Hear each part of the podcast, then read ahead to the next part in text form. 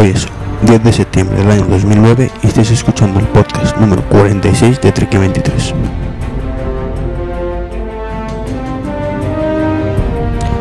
Pues hola a todos, estamos una semana más, en esta ocasión un podcast especial, ya que estamos tomando aquí un algo, aquí los que beben alcohol, alcohol y los que no, pues nada, con Berto Pena y con Mitch. Hola, buenas tardes. Hola, buenas tardes. Buenas tardes. Bueno, que era- estamos con un micrófono solo, por eso notaréis un poco las pausas. Eh, bueno, pues a Alberto Pena o Berto Pena le conoceréis más por, por su nick o nombre de guerra, de Doctor Wasabi, ¿no? Hola Iván, buenas tardes. Pues sí, bueno, doctor Wasabi ya casi lo tengo medio olvidado, pero sí, es uno de mis, de mis nicks. Much- la verdad es que estoy encantado de estar aquí con vosotros. Bueno, pues muchas gracias a ti por, por compartir este ratito con nosotros. Eh, ¿Por qué lo tienes abandonado el nick?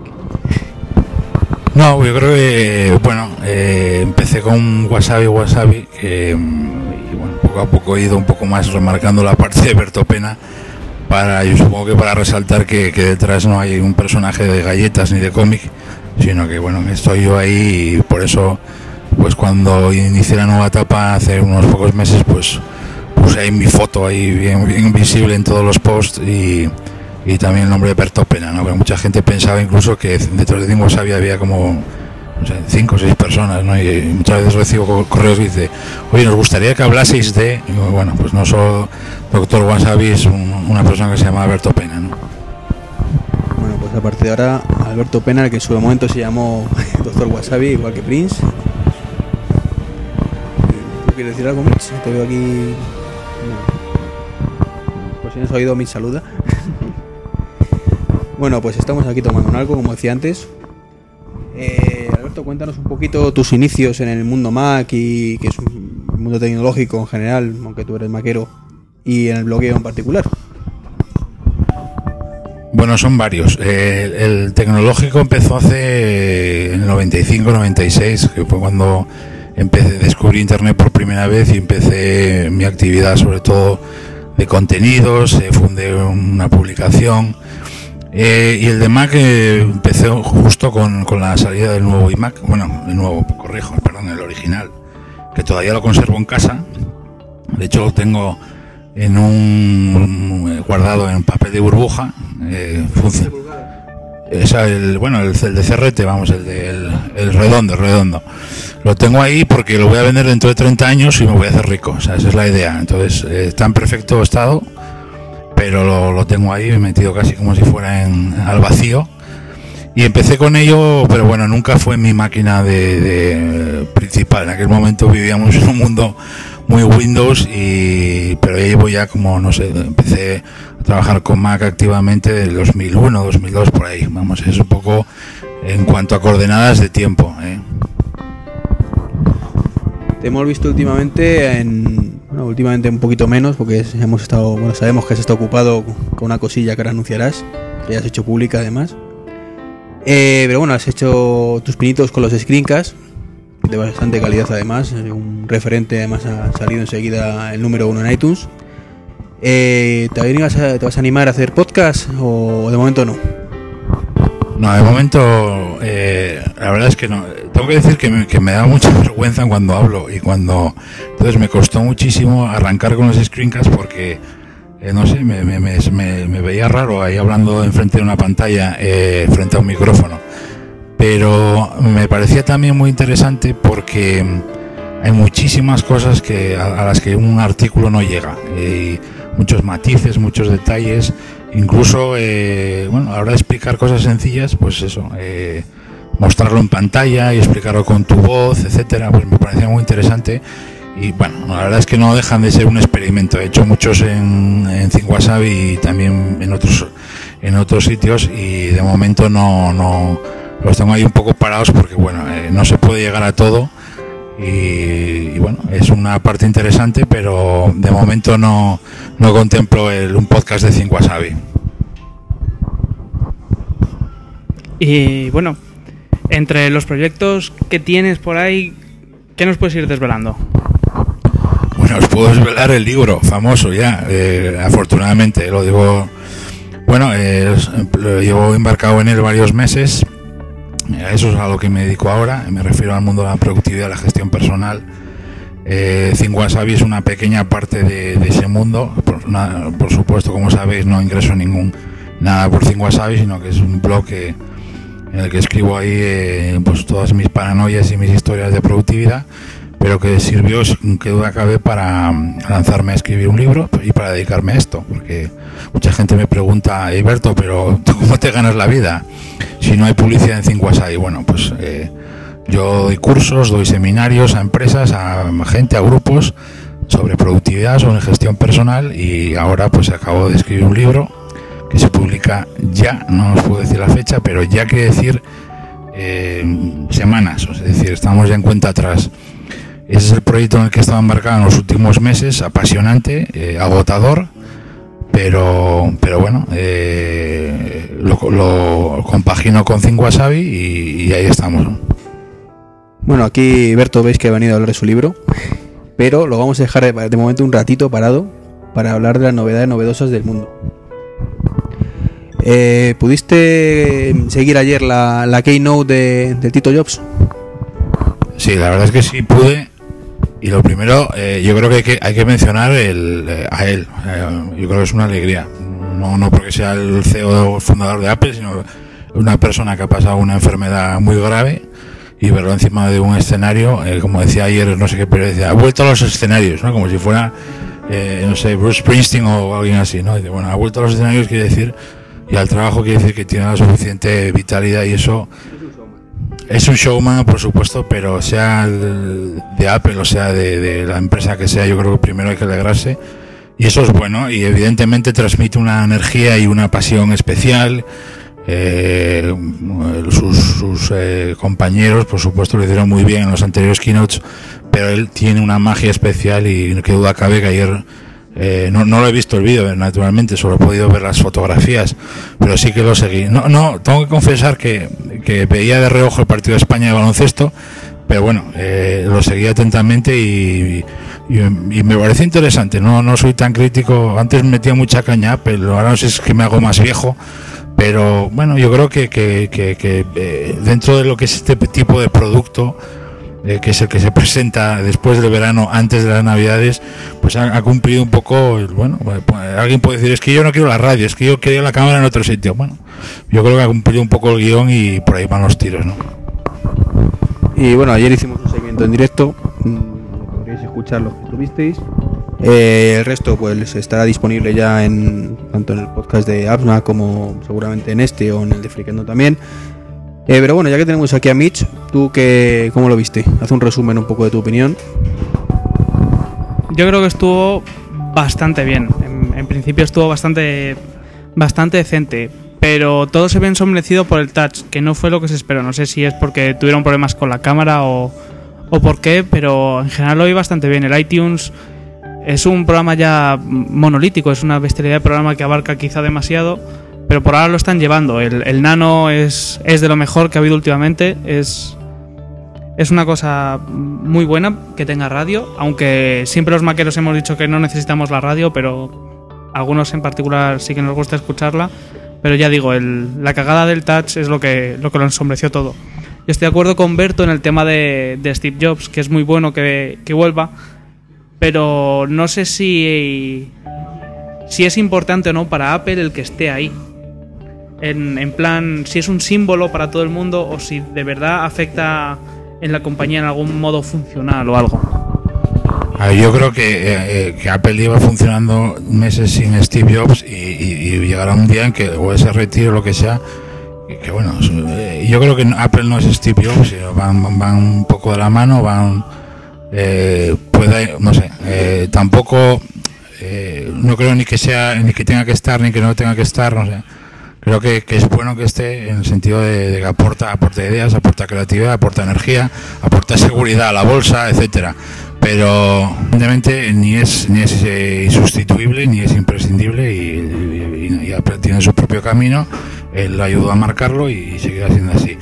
Sí que, eh, que antes no lo he mencionado, porque bueno, quería hacer simplemente una primera valoración rápida. Sí que me sorprendió muchísimo y lo he podido probar hoy muchísimo también, a tope de hecho, iTunes. Eh, yo no contaba con una eh, la típica versión nueva, sí, pero no con algo. Y es que eh, yo, por ejemplo, tengo muchísima música en iTunes y yo tengo un Mac Pro, bueno, de los primeros, pero relativamente potente. Pero me costaba muchísimo mover, no sé, yo tengo miles de discos ahí. y he notado una mejoría mm, muy significativa, pero muy significativa y ahora eh, salto, entonces bueno, ya no, ya no me paro a valorar el tema de, ordenar los iconos y todo eso, eso ya cada uno de esas mariconadas, con perdón, mm, a unos les gustará y a otros menos, pero me parece muy interesante que una aplicación que muchas personas tenemos abierta, pues no sé, ocho horas al día, eh, y que estamos escuchando música y que luego sirve para gestionar tu iPhone, eh, tu iPod, etcétera, pues que sea mm, ágil, que sea ligera y que, y que funcione, ¿no? Eh, una de las novedades más importantes que ha traído es el home sharing, que es para compartir entre ordenadores de, casa. Eh, yo la verdad es que lo probé anoche un ratín y, no sé si lo hice bien o si lo habéis probado vosotros más que yo. Eh, ¿Sabéis cómo funciona realmente? Porque yo lo único que he visto es que te permite de una librería compartida arrastrarte a tu propia librería de otro ordenador cosas, pero no sé si hay algo más o automatizarlo de alguna forma. Bueno, yo es que no he visto muy bien cómo funciona por lo que tú comentas y lo que comentó allí Emilcar, creo que lo podrían haber hecho mejor. En plan, creo que Apple tiene un time capsule que es fenomenal para guardar archivos. Pero justo, perdona que te interrumpa, Miche, eh, justo esta tarde Emilcar, Emilio, comentaba que lo estuvo probando eh, y funciona muy, muy bien. Te lo digo porque justo esta tarde ha comentado algo en Twitter y dice, va, de lujo. Entonces, bueno, yo no lo he probado, ¿eh? no he tenido la, suerte porque tampoco he tenido mucho más tiempo pero él resaltaba que funcionaba muy muy bien. Entonces me voy a guardar mi valoración para cuando lea sus comentarios que Milcar es un sabio y a cuando lo pruebe decentemente.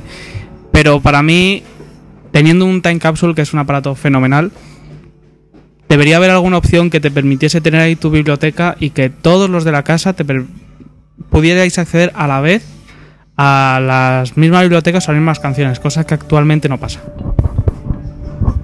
Aparte de, de Milcar, lo que sí también he leído, por ejemplo, de, de Pantuflix, o Patuflins, perdón. sí, lo siento, Cristian, si no me equivoco con tu nombre.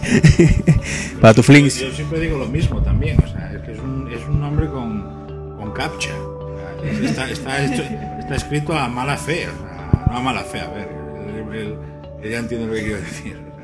tiene trampa el nombre, ¿no? Sí, sí. Pues que viendo el vídeo, que veo que ninguno lo hemos visto todavía, yo lo he dejado esta mañana, pero no me da tiempo para pasármelo al teléfono porque me tenía que ir escopetado. ya lo sacado. Sí, desde anoche estaba puesto.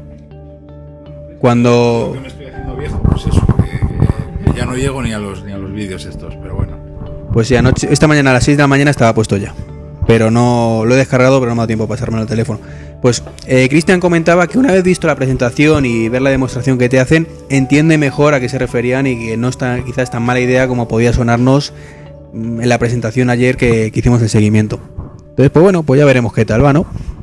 A mí no me parece mala idea, o sea, me parece una herramienta más que está ahí. Una... Yo, por ejemplo, no la voy a utilizar nunca, porque yo tengo un, solamente utilizo o escucho la música en el Mac, tengo mi iPhone, cuando me voy de viaje me voy con mi iPhone y punto, pero ni no me molesta, está ahí y cuando la necesito, cuando la necesite, eh, me parece me parece que está bien, ¿no? Eh, no sé si es recargar innecesariamente la aplicación, eso sería sería otro tema, ¿no? Eso es lo que más me preocupa de iTunes, ¿no? Que lo han ido engordando, eh, casi con, con esteroides ahí, lo han ido metiendo de todo. Y ese es el problema, de, el único problema que le puedo ver, ¿no? Pero repito, eh, yo lo he estado probando toda esta mañana mucho y me ha sorprendido la mejoría en cuanto a rendimiento. Ya me gustaría que habláramos también del diseño, porque no sé qué manía tiene Apple. Eh, no sé, es que eh, Apple siempre ha hecho una cosa con iTunes, es que decir, vamos a hacer que iTunes siempre tenga un diseño completamente diferente al resto del sistema operativo. Y no sé por qué, o sea, acaban de lanzar un sistema operativo hace 15 días que se llama Snow Leopard y dicen, bueno, pues ahora vamos a lanzar iTunes con un interface totalmente, no, no totalmente diferente, pero con elementos que no tienen nada que ver, el degradado de la parte superior, los botones del play, etcétera. ¿qué tiene Apple con iTunes o qué tienen los diseñadores del interface de, iTunes para que, no sé, me gustaría que, que, lo habláramos. Es una curiosidad, lo sé, pero el blanco, pues no sé, porque el, negro o el oscuro, aquel gris oscuro, a mí me ayudaba a, a identificar muchísimo más los, porque yo suelo tener iTunes con la lista de álbumes, ¿no? Entonces me ayudaba a identificar muy bien cada álbum. Ahora, bueno, eh, no sé, no tengo que poner una lámpara, ya me ilumina todo, todo el escritorio. Yo creo que el iTunes es la, la base de pruebas que tiene Apple respecto al software. Porque siempre que han ido probando eh, iTunes y a la gente le ha ido gustando, esas pequeñas mejoras las han ido metiendo en el resto del sistema operativo. Y además, yo creo que como también es, es en Windows, tiene su parte de aquel. Totalmente de acuerdo, pero lo que me choca es que hace 15 días lanzaron un sistema operativo nuevo que podía haber puesto esas mejoras que estoy convencido que las tenían ya en cartera o las tenían ya ultimadas porque no las pusieron ya. A ver, que no estamos hablando de tocar ahí el core de- del, no sé, eh, el degradado ese, que, me- que es muy bonito, pero ¿por qué no lo, pusieron el Finder con, ese degradado? No sé, es curioso. Yo creo que en este caso tienes razón, pero la explicación podría estar en que el sistema operativo nuevo para ellos no es un sistema operativo nuevo, es el viejo un poco mejorado. Y, y creo que no le quisieron tocar a propósito el, el tema gráfico porque no debería de tardar muchos años, más que dos, en salir el nuevo sistema operativo y ya lo querrían tener todo bien testeado. Es más, pienso que el nuevo iLife va a ir con la nueva interface del, del iTunes. Bueno, comentas que puede ser la base de- del futuro iLife, que por cierto, ya que estamos hablando de ello, ahora te puse la predicción cuando saldrá, el iLife 10. Pero antes una preguntita, ¿os gusta el color blanco que han puesto? Porque a mí yo lo odio, no me gusta nada. ¿Pero cuál? ¿El color blanco que sale detrás de los discos? En general, ese. El de fondo. Sí, el de fondo. A mí me, a mí me dificulta un poco más A ver, el yo tema. eh, personalmente lo odio. Lo que más odio cuando hacen ese tipo de cosas es que no te den la posibilidad de cambiarlo. Simplemente un pequeño selector en las preferencias donde tú, simplemente tirando los colores del sistema, pones incluso el- si lo quieres poner verde fosforito, que me da igual. Pero eso es simplemente añadiéndole algo. Eh, el blanco a mí me molesta, pero me molesta, como digo, más eso, que no te den la oportunidad de decir, oye, me gustaría poner, no sé, otro. Pero Apple dando a elegir, eso... Si lo hacen con las preferencias del sistema, ¿por qué no lo van a hacer con iTunes? No sé. Eh, tampoco es algo tan grave, pero me parece un cambio bastante radical. A mí que me cambien los iconos de arriba, de acuerdo, pero eh, como decía antes, que yo eh, esta mañana ya no tenía que encender la luz. Pones el iTunes y ya te ilumina toda la casa. O sea que. Había antes un bug en, en Tiger, no me acuerdo si estaba en Leopard también, pero cuando estabas en Tiger con el iTunes abierto y cambiabas en preferencias del sistema el número de colores y algo así, el fondo ese negro se convertía en rosa fosforito. Pena que no pillé yo ese bug, porque esto es para ponerlos a parir. Eh, no, no lo sabía, la verdad, pero no me importaría que funcionara también aquí, ¿no? Porque si cambiabas el fondo. No, a ver, yo creo que es algo de estético, pero. eh, pero yo creo que, repito, yo que lo utilizo todo el día, o prácticamente todo el día, tengo iTunes abierto. Y además utilizo la vista de, eh, de LPs, de álbumes. mm, Bueno, a mí me, me molesta, pero agradezco, eh, me han compensado con la velocidad. Eh, bueno, antes de pasar a otro temita que teníamos por aquí, creo que Mitch quería comentar algo también de iTunes, ¿no? Ah, sí. eh, en Leopard usaba yo un programa muy chulo para cambiar la apariencia de todo el sistema, de todos los elementos gráficos del sistema y adaptarlos a los que tiene iTunes y a los que también tiene el iLife. Por ejemplo, todos sabemos que el iTunes tiene su propia interfaz, iLife tiene la suya, eh, luego el Finder tiene las barritas de estas de caramelo, los botones y tal.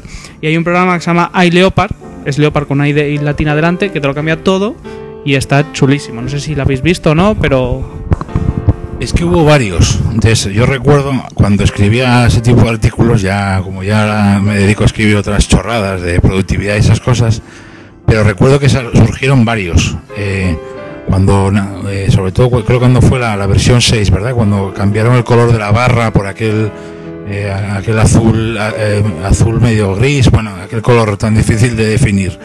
Y surgieron varios. Uno de ellos era ese, pero había alguno más que yo también lo utilicé. Eh, y ahora volvemos a tener lo mismo. Tenemos disparidad de barras, de, iconos. A mí, bueno, no me rasgo las vestiduras ni nada. si- Simplemente están ahí. Pero, pero, pero bueno, sí, el tema de la interface de, de iTunes siempre ha estado ahí, ¿no? Y otra cosa que, que desentona es sacando el Snow Leopard, como dices, hace 15 días, que es todo 64 bits, que iTunes 9 sigue siendo 32 bits. O sea, ha sido la, noticia de ayer. Bueno, yo ayer me rasgué las vestiduras y me llevé las manos a la cabeza, pero luego simplemente pienso, ¿qué más da que sea 32 o 64? ¿Funciona bien? Sí, pues ya está, todo para adelante. Yo la verdad es que tengo que decir que, que, mm, soy un absoluto ignorante en muchísimas cosas y una de ellas es lo del tema de los 64 bits. O sea, yo no sé, eh, eh, alguna vez me lo han tratado de explicar, pero yo no sé. Eh, además un Mac Pro eh, de los primeros que tiene el, EFI este de 32, con lo cual no arranca el, el, el kernel de- con 364. Bueno, tengo un carajal de 64 y de 32 que no sé si es mi edad o. Este portátil que, viene- este portátil que tenemos aquí, que se- estamos grabando, que es de los últimos, bueno, de la anterior al Pro, evidentemente es de 64 bits, pero arranca en 32 también. Yo abro el, el ¿cómo se llama? El monitor de actividad, monitor de actividad eh, y veo ahí que la mayoría está en 64, lo cual me hace muy feliz. O sea, soy como un, un niño tonto que le dan la piruleta eh, y veo Safari 64 porque ya utilizo Safari. Me gustaría recalcar esto que después de tantos años he vuelto, no he vuelto, he empezado a querer utilizar Safari. Eh, veo Safari, eh, Safari 64 bits, eh, no sé qué, y efectivamente iTunes, pero yo estoy contigo, Mitch, o sea, si funciona, y repito, me ha sorprendido la velocidad, porque no la velocidad, o sea, yo no he hecho pruebas, es una prueba simplemente de, bueno, de- empírica, de lo que he visto eh, después de, arras- de, mover, no sé cuántos álbumes tengo, tengo como 1800 o 1900, y antes de ayer le costaba mucho, y hoy, entonces yo no me quejo de momento. Es que sí, a veces somos más papistas que el Papa. A veces eh, nos la queremos coger con, con papel de fumar y, y es que no puede ser. O sea, la cosa está en, ¿es nuevo? Sí. Eh, ¿Funciona más rápido que el anterior? Sí. Ya está, no hay que buscarle eh, tres pies al gato. Y luego otra cosa me, me gustaría comentar y sobre lo que Iván escribe en su página es sobre el engaño, entre comillas, que nos ha hecho al medir el espacio. No sé si la has visto. El, el- el engaño que te hace Apple al medir el espacio que tiene un disco. Ah, bueno, sí, cierto. A mí me ha gustado mucho.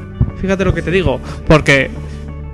Pues eso, no vamos a ser más papistas que el Papa. Si de siempre pues se va midiendo en potencias de 1024 en 1024 y los fabricantes te lo miden en potencias de 1000, pues tú ponlo en potencias de 1000 y ya está. Nos engañamos todos y, y ya está. No, me parece bien, eh, pero eh, yo estoy contigo y me parece muy importante recalcar eso. O sea, eh, a veces nos quedamos en, en, la pintura, mm, eh, que esta, el coche este tiene una pintura, un tono, que no sé qué coño. No pensamos si este coche es el que yo quiero, si es el que me vale, si es el que me consume poco, si es el que... O sea, yo siempre lo diré, ¿por qué utilizas Macintosh? Digo, porque es el sistema operativo que mejor funciona para mí y ya está. Entonces, mm, yo, yo trabajo con, con, ordenadores, es decir, mi vida eh, depende de un ordenador. Entonces, eh, el, que, el que todo funcione es fundamental para desarrollar mi trabajo, para desarrollar mi vida, tanto sean aficiones, etcétera. Entonces, eh, estoy contigo en eso. Es bueno que, analicemos las cosas, que hay una keynote ayer que se presente y es, a ver, como especialistas, como aficionados, como gente que se preocupa por este mundo, llámalo como quieras, pues nos gusta pararnos en los detalles, pero yo creo que nunca debemos olvidar el, la foto grande. La foto grande es, coño, ¿funciona? Sí, funciona muy bien, pues sí, pues eso es lo que cuenta, ¿no? Y repito, por eso yo recalco el tema del, rendimiento, de, de eso que tanto me ha sorprendido. Si a iTunes me gustaba, eh, evidentemente no me gustan muchísimas cosas, pero bueno, yo lo utilizo porque me funciona. Eh, ¿Queréis comentar algo más de la Keynote, de iTunes o demás? ¿O pasamos al siguiente puntito? Dicen que no, con la cabeza, pues continuamos. Como tú, como persona tecnológicamente avanzada, por decirlo de alguna forma, seguro que conoces los netbook y los lectores de, libros electrónicos, los e-readers. ¿Qué, ¿Qué opinión te merecen? ¿Tienes alguno? ¿Tienes algo en mente? Eh, tengo un netbook que me lo compré hace unos meses, no lo dije porque, no sé, porque eh, tampoco hay que decirlo todo ni en Twitter ni en, ni en el blog. Es un Samsung NC10, creo. Sí, ¿no? Es, es muy bueno, es fantástico, pero solo lo he sacado en tres viajes, o sea, decir, en casa, mi actividad la mayor, la mayor parte se la hago en, en un escritorio, o es decir, en casa. Es fantástico, porque por un precio muy bajo tienes una máquina muy potente, o bueno, muy potente, relativamente potente para hacer lo que necesitas. Los lectores de, libros electrónicos, bueno, lo estábamos hablando antes de, empezar a grabar. Eh, nunca he visto uno, eh, me refiero a moderno. Vi uno, no sé, en la época de cuando yo cuando yo pesaba 50 kilos menos, o sea, hace 10 años o algo así, ¿no? No, no, no tengo una, a pesar de, ser un tema que me interesa, pero no he visto, no he visto, eh, tampoco creo que haya un mercado real todavía hoy. No me cabe duda que los tiros van por ahí, pero a día de hoy es como si en 1976 nos, no, 76 no, pero en 80 pues nos, intentan vender a todos pues reproductores de CD, ¿no? Está empezando, eh, es el futuro, eh, tiene un montón de be- beneficios, pero yo no tengo ni un ebook, ni reader ni, ni, lo, ni creo que lo vaya a tener por principios de personales míos, por el amor que no principios, la palabra principios es un poco, sino por el amor que le tengo yo a la lectura tradicional, pero no me cabe duda que tarde o temprano lo tendré, ¿no? Yo creo que como ejercicio tecnológico es, es algo tremendo. El- la tecnología, por ejemplo, de la tinta electrónica está muy bien y posiblemente combinada con una pantalla normal pueda dar lugar a tabletas muy chulas. Pero yo lo que pienso en general es que toda tecnología sin ninguna aplicación eh, no vale para nada. O sea, tenemos un- unos portátiles pequeños que son muy potentes, son mucho más potentes que ordenadores de sobremesa de hace 2-3 años. ¿Y, ¿Y para qué los usamos? ¿Para sentarnos en el sofá y mirar internet? Bueno, sí, o para ir de viaje y tal, o el lector de libros, para... Bueno, en definitiva, es, como tecnología es muy puntera y está de maravilla, pero uso real a día de hoy tiene bastante poco. Que dentro de 10 años sea el estándar, no me cabe ninguna duda, pero a día de hoy tiene poco sentido tener según qué cosas. Vuelvo a hablar yo porque eh, me gusta lo que has dicho y, me gustaría recalcarlo. Eh, todas las empresas de, tecnología tienen una cosa que se llama departamento de marketing y yo fui responsable de marketing de varias empresas durante mucho tiempo y mi obligación era crear necesidades, incluso aunque no existieran. Y has hecho un- una, observación muy importante. La tecnología tiene que estar ahí para ayudarnos a hacer cosas. Si no la necesitamos, no la utilizamos. No hay un, eh, entonces es fundamental que la tecnología sea una aliada, sea una ayuda, nos ayuda a hacer cosas. Ayuda a hacer cosas quiere decir trabajar mejor, comunicarnos mejor, leer mejor, etcétera. Pero si realmente no existe esa necesidad, ¿para qué? Entonces yo, yo animo a, a la gente y, así lo, lo suelo contar, es decir, utiliza la tecnología, la tecnología me refiero a algo de hardware o de software, en tanto en cuanto te ayude a vivir mejor, a trabajar mejor, y si no, pasa de él. O sea, es que me parece, es como si Apple ahora, por ejemplo, voy a poner un ejemplo muy, con a riesgo de meter la pata, ¿eh?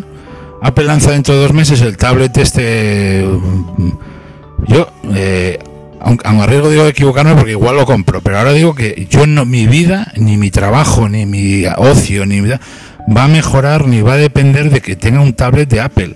Entonces, mm, es que eh, no nos dejamos vencer por eh, pues esos, no sé, esas propuestas, esos diseños tan atractivos, tan, tan, que nos entran por los ojos. Digo, coño, pregúntate, ¿de verdad necesito esto? ¿De verdad me va a ayudar a trabajar mejor? ¿De verdad me va a ayudar a vivir mejor?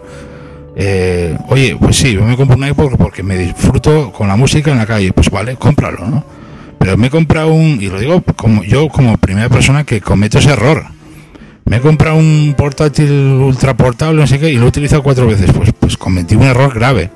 Entonces, eh, yo, yo diría eso, ¿no? O sea, yo antes era una persona que compraba casi todo, era un, como le llaman, early adopters, y, y ahora, eh, bueno, pues no sé, vuelvo a decir, serán los años, pero ahora ya me pienso mucho más, ¿no? O serán los años o la crisis, no sé. Bueno, yo los netbooks mm, tiene uno mi novio y lo utiliza como ordenador principal. O sea, supongo que será lo que necesidades que tenga cada persona en ese momento. Teniendo otro ordenador mm, más potente, evidentemente, pues en nuestro caso, si tenemos un Mac Pro en tu caso o una imagen en el nuestro, pues es absurdo, realmente. O si tienes un MacBook Pro o otro portátil, pues salvo en momentos muy puntuales no necesitas a lo mejor uno más pequeñito, más que dos veces en la vida, como, como es tu caso. En su caso, mm, tomamos en su momento la decisión de que ya no necesitamos un ordenador potente para navegar por internet, la sobre la vale Y cuando requiere una algo más potente, pues tiene los, los otros ordenadores en casa para ello. Perdona, si querías.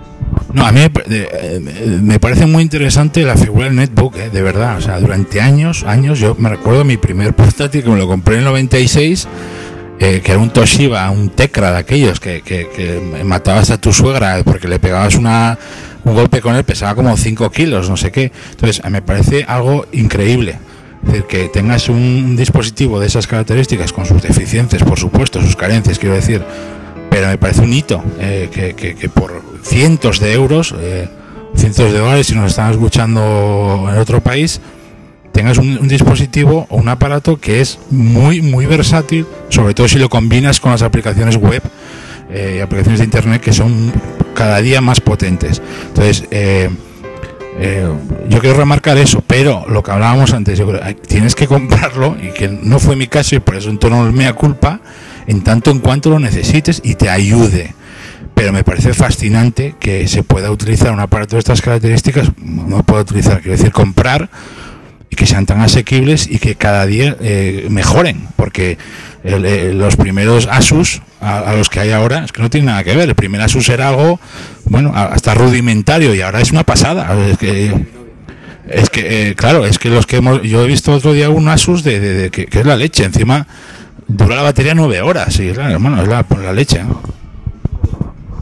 Por lo que estoy diciendo que, que tiene mi novia precisamente es el primer Asus que salió. La batería dura una mierda, de hecho la dura una hora ahora mismo. Que ya estamos pensando, no sé si saldrá más rentable de otro o cambiar la batería, que te saldrá un ojo a la cara y parte del otro. Y pero el caso es que para esas cosas rudimentarias sirve. Eh, el otro tema que hemos hablado, los reader, pues hombre, yo creo que depende mucho de la filosofía de cada uno. Eh, los que seáis, digo seáis porque yo soy era de leer mucho antes, pero últimamente leo más bien poco. Eh, amantes del libro como tal, o, puede que os, incluso os parezca un poco atrocidad, ¿no? De tener un cacharrito para, para leer. Pero eh, en mi caso me parece estupenda, la, aunque si lo piensas con la cabeza, es tirar dinero, porque no te gastas tanto dinero en libros como para rentabilizarlo, ¿no? Pero tener un cacharrito con toda tu biblioteca y poder leer el libro que tú quieras cuando quieras. A ver, yo, yo eh, es difícil, ¿eh? Porque es un tema muy, muy complicado y es un debate largo, ¿no? Eh, yo no estoy en contra de los, ni los ebooks ni los e-readers para nada. Y, proba y probablemente, probablemente eh, me compre uno mmm, bastante pronto. Lo que, lo que recalco ahora es que mmm, para mí todavía no hay un mercado eh, real. Y además no hay que, no hay que perder de vista una cosa.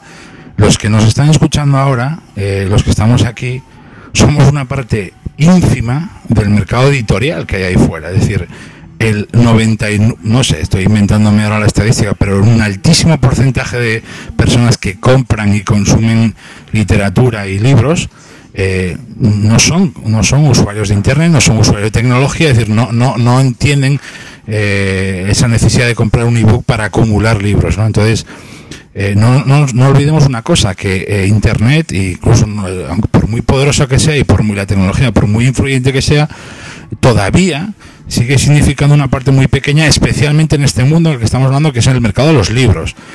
Naturalmente que vamos hacia ahí, yo no estoy negando nada de eso, pero yo digo que a día de hoy, eh, por eso me refería antes como el ejemplo de, intentar eh, vender que una empresa solo vendiera CDs cuando el mercado era, era de LPs y era analógico, ¿no? Entonces, yo creo que, que aunque los, las empresas de marketing, las empresas de, digo, los departamentos de marketing, su misión es forzar los tiempos, forzar, eh, acortar plazos, etcétera. Hay una cosa que se llama eh, el mercado real, y el mercado real se llama Pepito Pérez, que sigue comprando libros en la FNAC, en el Corte Inglés o donde sea. Eh, y eso, es lo, que cuenta a día de hoy, ¿no? Repito, no me cabe duda que será el futuro inmediato o inmediato, no lo sé. Pero a día de hoy, el grueso del mercado y los autores, las editoriales, eh, están pensando en papel. Y, aunque en el futuro sea electrónico. Yo estoy muy de acuerdo contigo. A mí el libro electrónico me parece que va a ser el estándar del futuro. De una u otra manera es lo que se va a imponer y es la lógica. Ahora que está muy de moda el ecologismo, pues también en parte por eso. Pero bueno, yo quisiera tener uno por unas necesidades muy concretas, no porque me guste leer el, el libro electrónico, sino porque por unas necesidades personales necesitaría tener uno, más que es una necesidad real, no es una necesidad made in marketing.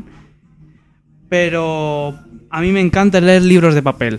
Y además yo me guío mucho por los, por los sentimientos, por las sensaciones. Y por ejemplo, le acabo de dejar a Iván un libro y el libro en el lomo está un poco manchado.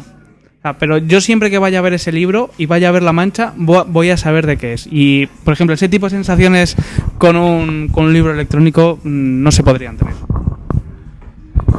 Bueno, yo totalmente de acuerdo. Yo no puedo, eh, corrijo, no puedo estar más de acuerdo con eso. Eh, yo soy, y, aquellos que me, que me conocen, incluso aquellas personas que me siguen un poco en Twitter, saben que soy un enamorado de la lectura. Y uno de mis los tweets que yo siempre digo cada día es eh, a leer, ¿no? A leer, ¿no? Es algo que hago desde hace mucho tiempo, pero que ahora, digamos, con mi nueva vida, pues puedo hacer, y para mí es un privilegio, ¿no? Es, es una gozada eh, sentarme en mi sofá en casa o irme al Parque Berlín aquí al lado de mi casa eh, y, abrir un libro y, tenerlo en las manos.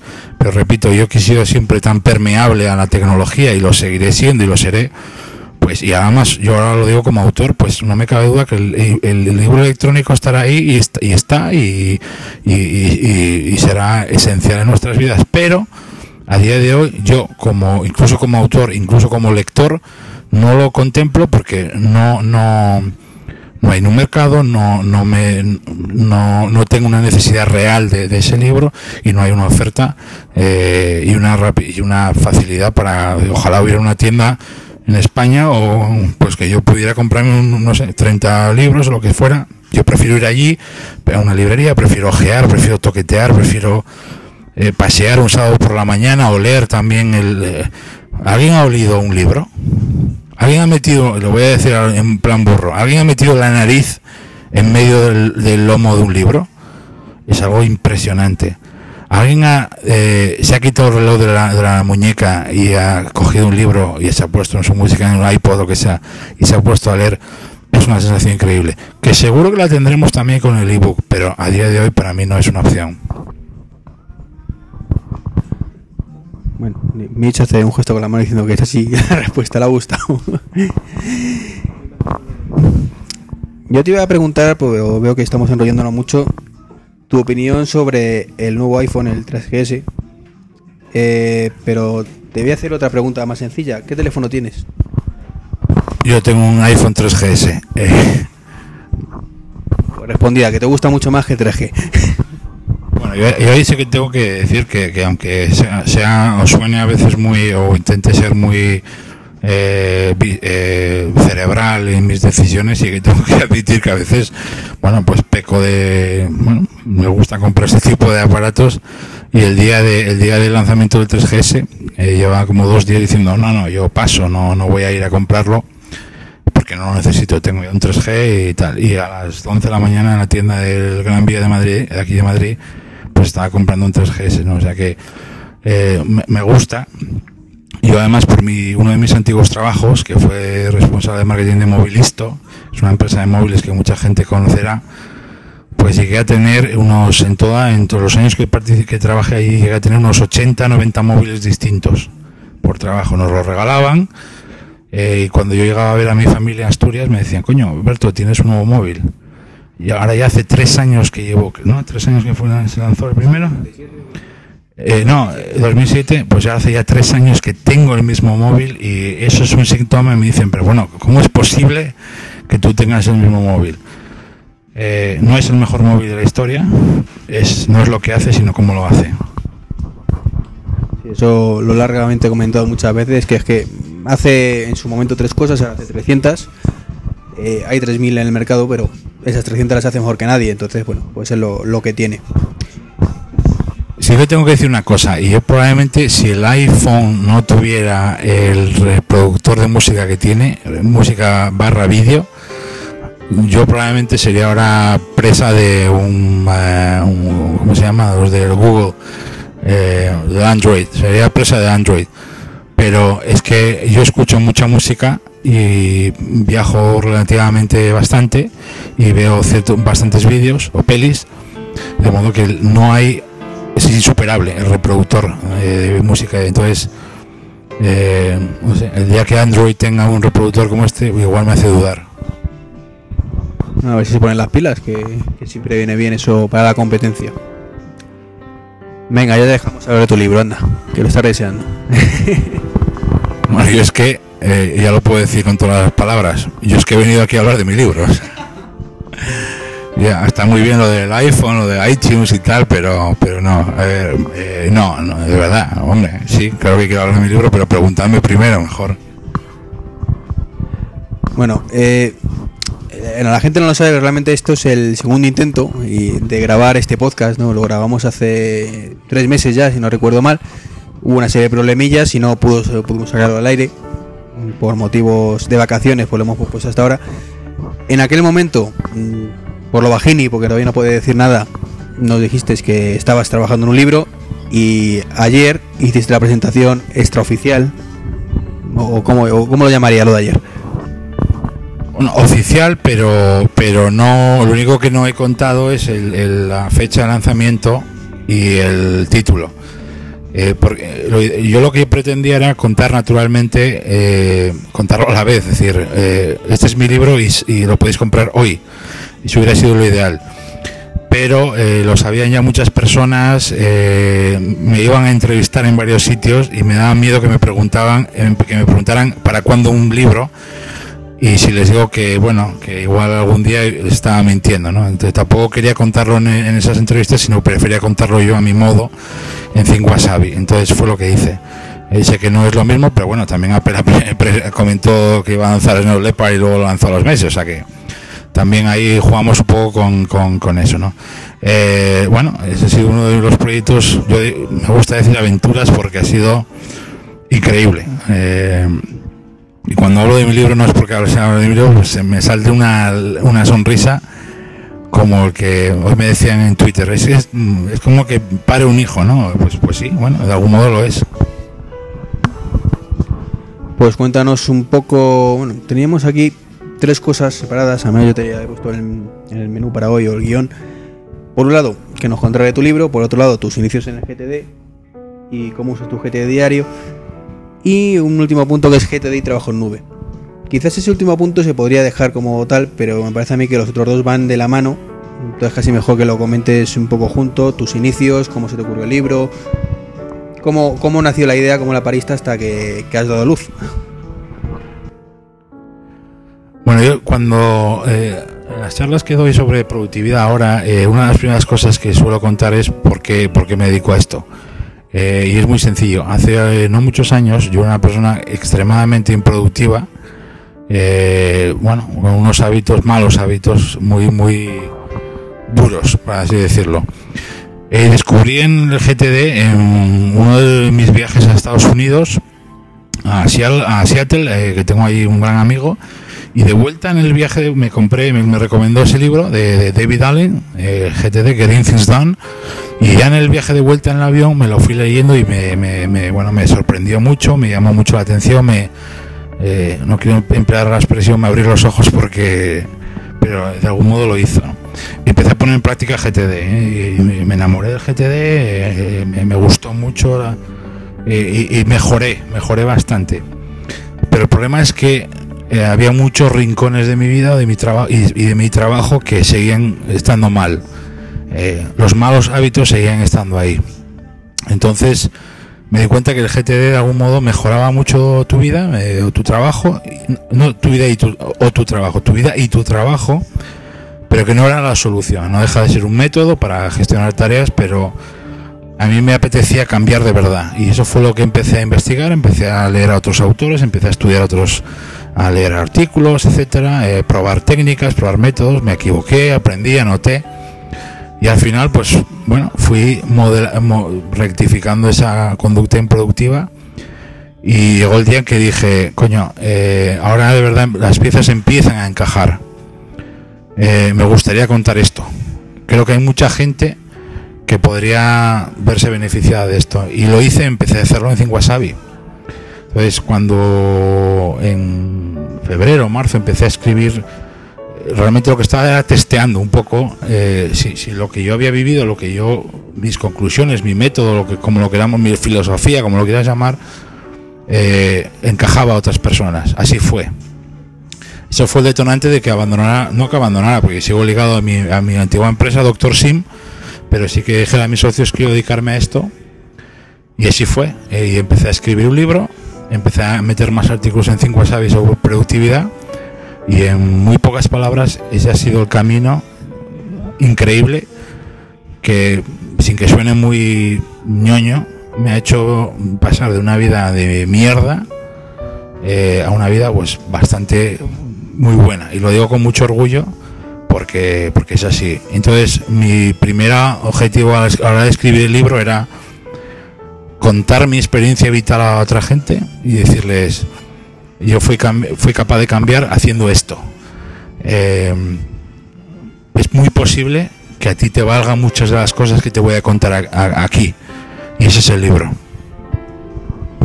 Además has dicho una cosa importante, es, es posible que te valga, porque mm, tanto el GTD en general como, bueno, o en concreto, como el tema de productividad, yo al menos lo veo así, como una serie de reglas que están ahí para, si quieres, las cumples y si no, no. Hay que adaptarlas a ti y ver cómo, cómo se, te sale mejor. Lo que a ti te funciona, a lo mejor no me funciona a mí, simplemente porque somos personas diferentes y nuestra forma de vida o nuestras tareas que realizamos son diferentes si tú repasas ahora, eh, y están ahí escritos muchos de los artículos que he publicado, eh, hago hincapié, pero además de forma obsesiva, diciendo, esto es lo que a mí me ha funcionado. Eh, y lo hago, y, cuando, si, espero que leáis el libro, todavía soy más, lo, hago de forma más machacona. Es decir, el libro no es un libro académico, es un libro de, de experiencias, de una persona que se llama Alberto Pena, que bueno, he escrito el libro desde la perspectiva de un empresario, de un emprendedor, de un empleado, de una persona, de un usuario de tecnología que durante muchísimos años ha estado perdido, pero que probó varias cosas y le funcionaron varias cosas. Y esa es la, eh, eh, esa es la base de todo, no solo del GTD, sino de cualquier método.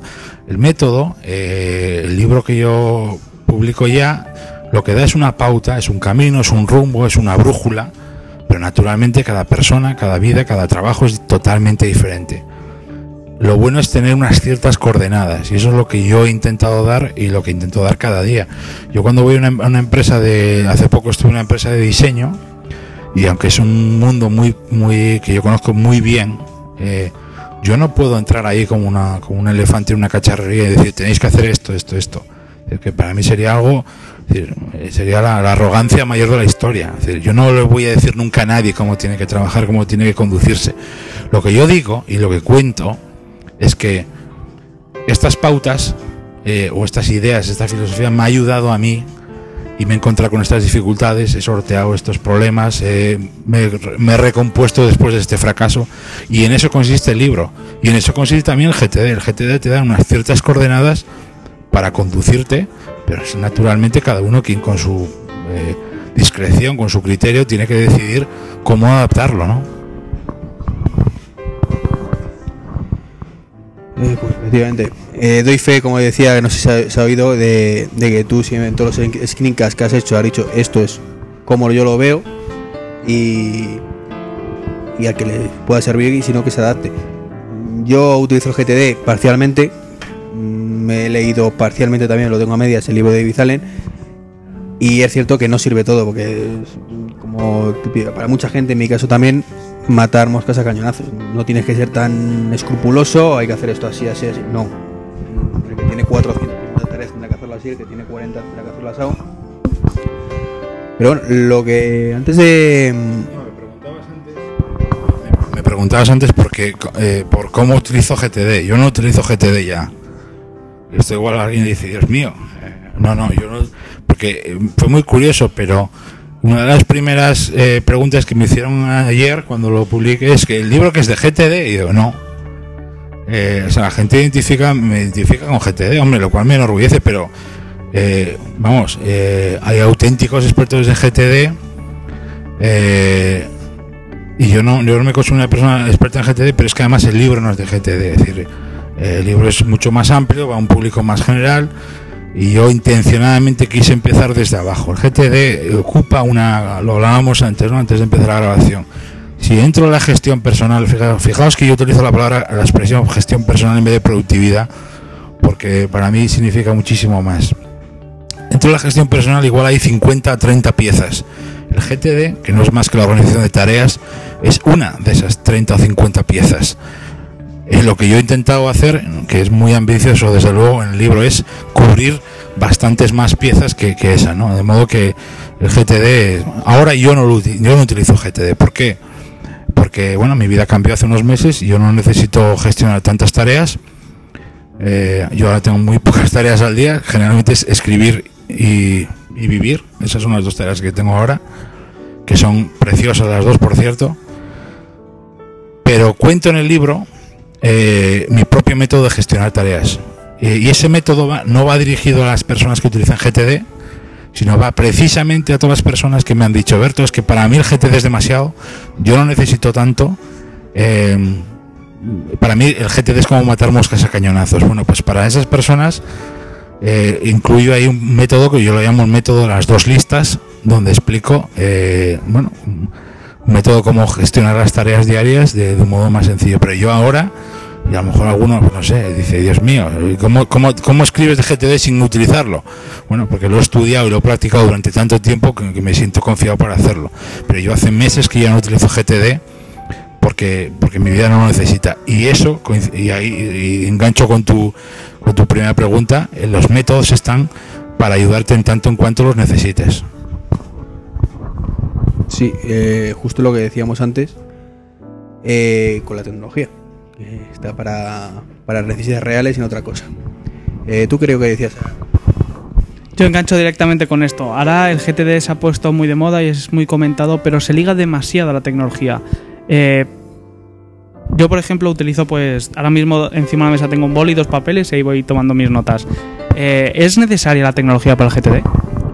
En absoluto en absoluto y además eh, es un mito eh, eh, no es un mito es una un convencionalismo y, un error una creencia falsa que, bueno sí es cierto que últimamente se han puesto se ha puesto más de moda es que no, quiero emplear esa expresión pero ha habido una serie de aplicaciones de internet muy, de internet de Mac y de, Windows están muy vistosas muy que van ligadas al GTD y la gente cree que el GTD es lo que tengo ahora mismo delante mío, que es un trozo de papel, un bolígrafo y nada. En el libro, eh, siento hablar tanto de él, pero de verdad es mi pasión, no puedo negarlo. Pero además estoy hablando cosas que, que vais a poder ver. En el libro digo en dos momentos distintos esto. Y creo que lo digo con estas palabras. Yo que vivo rodeado de tecnología por todas partes, por todas partes, y desde hace 10 años, 15 años, mi, primer ordenador fue un Spectrum de 16K y programaba con él ya de pequeño. A mí me puedes quitar ahora mismo toda esa tecnología, pero no me quites nunca una libreta y un lápiz. Y mi mente, por supuesto. Eh, de modo que el GTD empieza por ahí. El GTD no es más que un sistema, un método eh, de, ordenar, de ordenar y de, priorizar y de gestionar tareas.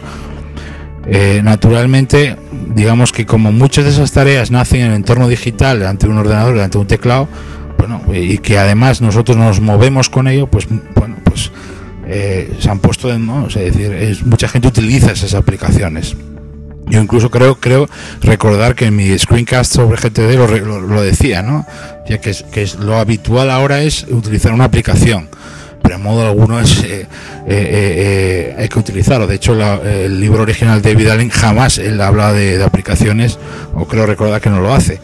Y él habla, hace, habla más de bandejas, es habla más de, si alguien me pregunta cómo me debo introducir en, el GTD, pues yo, yo animo a hacerlo con papel. ¿Por qué?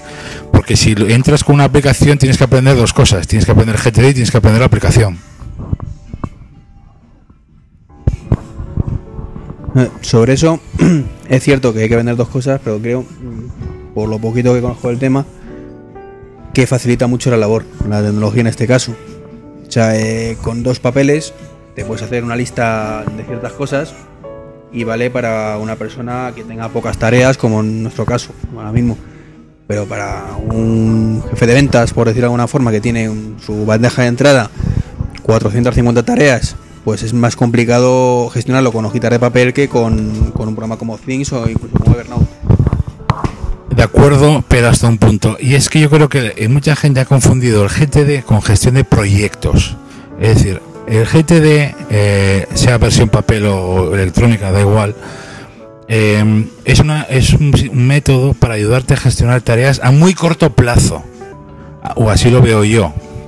Eh, eh, un proyecto, por ejemplo, yo a la hora de gestionar un proyecto, voy a, voy a poner un ejemplo, un proyecto para mí a largo plazo a medio plazo puede ser escribir un libro. Es un proyecto que me ha llevado 5 o 6 meses casi. Entonces, yo no puedo utilizar el GTD para todas las tareas. Las tareas es algo que vas a hacer. Imagínate que yo te digo que el GTD es como la lista de la compra. Es algo que vas a comprar vas a comprar a corto plazo, es decir, vas a ir mañana al supermercado porque estás pensando en hacer una comida para el domingo. Pero tú no, vas, no estás comprando la comida para, para la comida de Navidad, para la cena de Nochevieja. Eso es otro tema. Eso es una gestión de proyectos, una gestión de ideas, una gestión de un banco de ideas, llámalo como quiera. Por eso yo, por ejemplo, utilizo eh, Evernote. Pero es un ejemplo, ¿eh? Entonces, mucha gente ha confundido.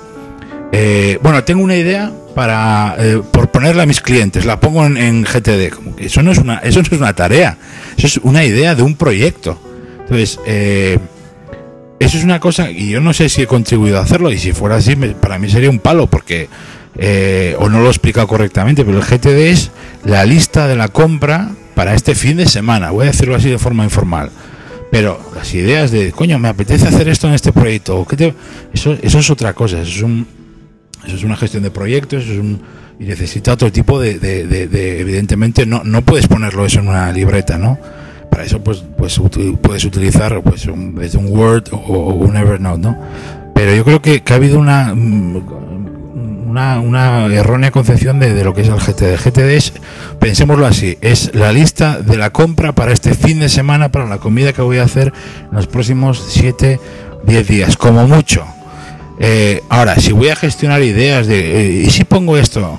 Yo eso lo vuelco en otro, en otro tipo de aplicaciones o de, métodos. Sí, pero la, base del GTD es quitarte de la cabeza tus ideas. Bueno, eh, me lo he dicho mal, me parece que te estén robando aquí las ideas. Las preocupaciones. De cada vez que se me ocurre algo, lo apunto en algún sitio para no tener que estar preocupado de tener que acordarme de eso, sino tenerlo ahí apartadito para trabajar con ello y luego procesarlo. Y quizás sea en ese punto en el que habría que dividirlo en dos, ¿no crees? Yo no diría quitar las ideas de la cabeza, que diría quitar las tareas de la cabeza. Yo diferenciaría una idea de una tarea, porque una idea luego se puede desdoblar en mil tareas. Digo porque en, en David Allen, mmm, más que ideas o tareas, él habla como de preocupaciones o, similares, no sé el término que utiliza en este momento. Sí, eh, igual es mi, es mi percepción y a lo mejor un purista del GTD me dice que no. Yo, tal como interpreto, es, entonces, eh, son tareas, es decir, son cosas que tengo que hacer, son cosas que tengo que completar. Eh, yo me quito de. Yo, y por eso yo lo escribí en otro, en otro momento en un artículo y decía: ¿cómo, ¿cómo tratar las ideas? Las ideas, lo primero que hay que hacer una idea es cuidarla. Para cuidarla, lo primero es que capturarla y guardarla. Eh, pero esa idea a lo mejor no se convierte en una tarea, se convierte en 5, en 10, pero esa tarea a lo mejor puede ser dentro de un mes, dentro de 5 meses. Entonces, el GTD eh, sirve para liberar la cabeza, la mente de tareas que tienes que hacer. Sirve para eh, liberarte, decir, ¿qué es lo que tenía que hacer ahora? Pero no para eh, volcar tus ideas. Para mí eso el GTD es un complemento, pero necesita de, bueno, de otro método más sencillo, que quizás sea simplemente un banco de ideas, llámalo como, como quieras, ¿no? Pero, pero por ahí irían los tiros a mi modo de verlo, ¿no? Un banco como hace Mitch, una hojita de papel, ¿no? Una hojita de papel que le estoy viendo ahora, que está aquí anotando y estoy emocionado. Yo el otro día eh, comentaba, yo, yo, yo viajo siempre, eh, no siempre viajo con ordenador, pero siempre viajo con una libreta, siempre eh, y anoto. Eh, y a la gente, le, y lo, repito en el libro, lo comento hasta por dos veces, que para mí es el arma de mi arsenal personal más potente que pueda haber en la vida. Es, eh, ¿Por qué? Porque el ordenador a veces te despista. El, monitor, no sé qué, te saltan distracciones, no sé qué. Sin embargo, cuando tienes una hoja de papel en blanco y sobre todo tienes tiempo para pensar, lo único que vas a hacer es volcar ideas y volcar eh, creatividad. Eh, una de las cosas que hemos comentado antes, eh, de récord, como se suele decir, antes de, de, empezar la grabación, es que una de las cosas que tú te has sorprendido siempre de los autores americanos que has leído es que no utiliza la tecnología, no se refiere a ellos con la tecnología. eh, tú te defines a ti mismo como un hombre bastante tecnológico y creo que lo has plasmado así en el libro. Eh, ¿Has metido algo de trabajo en nube como complemento al GTD y la productividad? Sí, eh, lo digo en la introducción del libro, digo que una de las cosas que siempre me ha sorprendido, yo tengo una colección en casa brutal, brutal, brutal quiere decir que no sé, igual tengo 50 libros de productividad y de productividad, coma, gestión del tiempo, gestión, bueno, ese tipo de libros. Y siempre me ha, pero me ha alucinado la facilidad con la que la mayoría de ellos, por no decir el 99,9%, eh, ignoran la tecnología e Internet. Entonces, una de las cosas, eh, las premisas que yo me marqué a la hora de escribir el libro fue, vale, quiero contar primero cómo forjar un espíritu productivo. Y eso es la primera y la segunda parte del libro. Hoy estoy contando más de lo que debería, pero mola, ¿eh? Oye, eh, mola porque, tío, es como quitártelo de... No quitártelo, sino, coño, tampoco estoy contando secretos militares. La tercera parte del libro está dedicada a tecnología, es decir, mucha gente cree que la tecnología es, dice, no, es que me meto en internet y me distraigo. No, tío, tú te distraes, te distraes porque te distraes tú, no, no porque te distrae internet. Posiblemente si te ponga, si te ponen una peli o un, un capítulo de de Big Bang Theory, te, pues te vas a distraer también. Eh, entonces, la primera y la segunda parte del libro van, van destinados a forjar un espíritu productivo. Y cuando ya estás preparado, ahora es el momento de saltar a la tecnología. Entonces, la tercera parte del libro va por ahí, es decir, cómo combatir el exceso de información. muchos lo llaman la infoxicación, ¿no? la intoxicación de exceso de, información. ¿no? Infoxicación llaman algunos. Sí, es bueno, es una forma, eso es muy de consultor, pero bueno. Em, cómo gestionar tu email, cómo leer feeds, cómo, cómo relacionar, cómo forjar una relación sana y provechosa con la tecnología para no solo evitar las distracciones y otros eh, malos hábitos, sino potenciar el uso. El, el penúltimo capítulo se llama eh, Tu oficina online. Eh, yo sinceramente no creo que la, gente de internet, posiblemente los que nos estén escuchando, vayan a descubrir nada ahí. pero repito, yo escribí el libro para un público mucho más amplio. Pero el último capítulo está destinado a generar eh, o crear pautas de comportamiento y elegir aplicaciones, sobre todo elegir aplicaciones que nos ayuden a ser mejor. Muchas veces elegimos las aplicaciones porque Berto o, otra persona dice que es la leche, eh, o pone una captura que dice qué bonito, la instalamos y la dejamos ahí, la utilizamos sin preguntarnos si realmente es lo que necesitamos. De modo que esa parte está ahí, me preocupaba contarla, la quise contar, la editorial entendió que era muy importante, porque yo cuando escribí mi libro eh, tuve también el, el, poco el reto de, ver que, que la editorial le interesaba ese tema y lo entendieron como una parte esencial de la productividad según lo estabas contando, me ha venido a la mente una idea o una posible teoría, a ver qué opinaré yo, de por qué quizás no lo hayan metido en, los libros de productividad.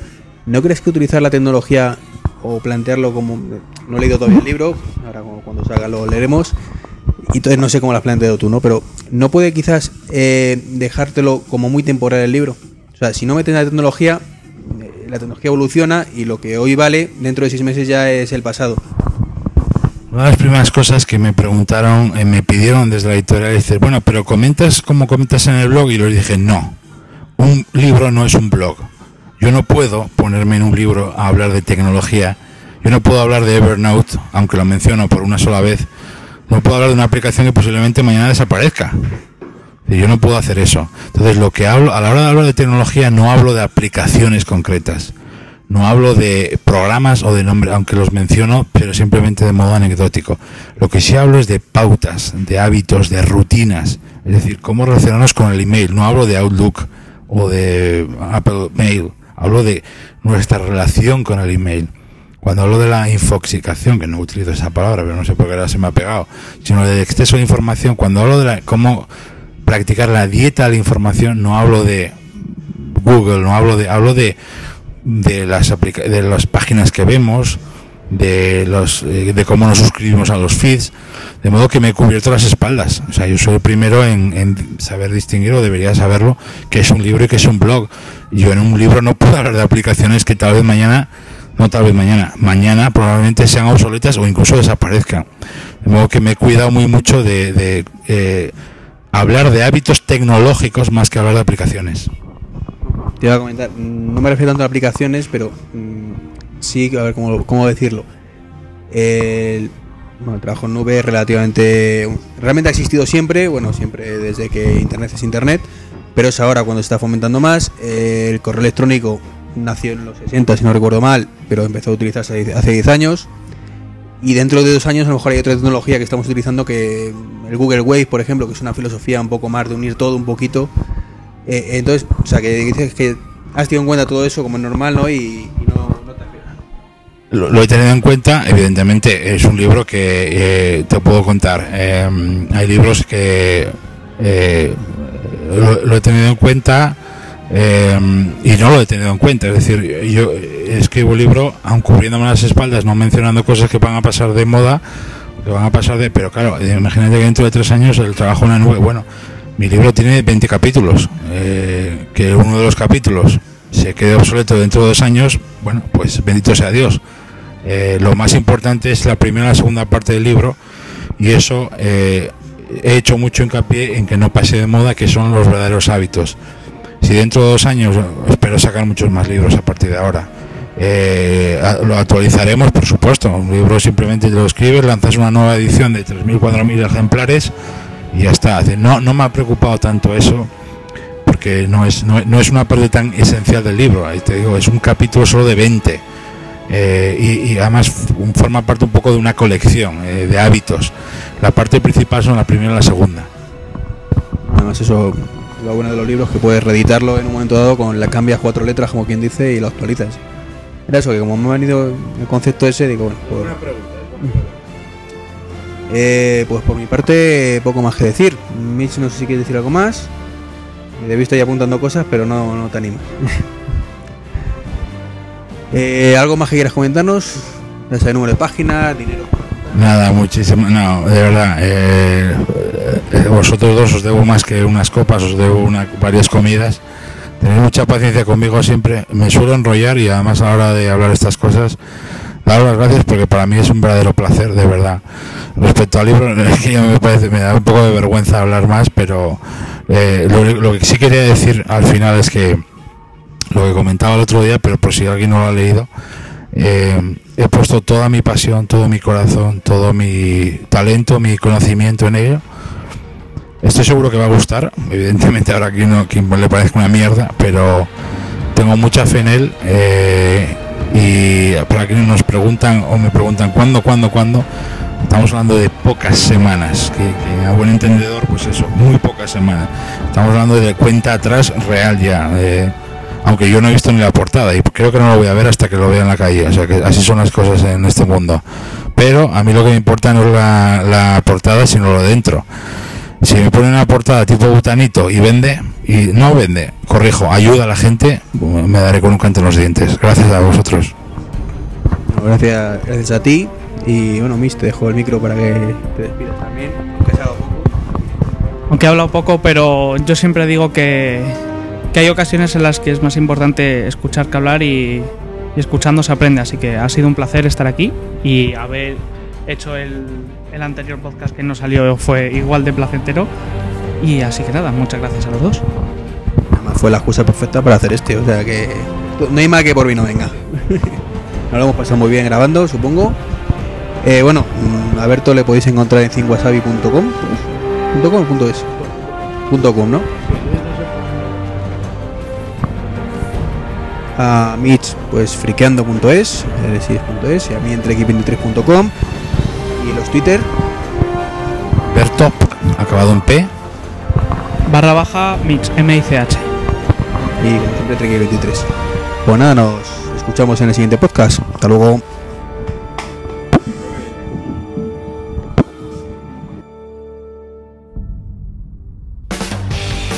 Menos uno, menos dos, menos tres, menos cuatro, menos cinco y así hasta el número que te imagines tú son los podcasts de podcastcamerizado.blogspot.com un podcast que solo tiene números negativos.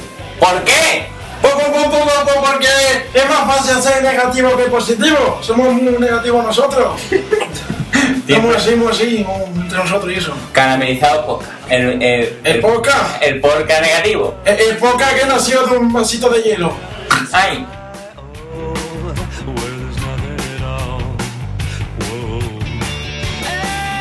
Tenés que grabarlo al revés.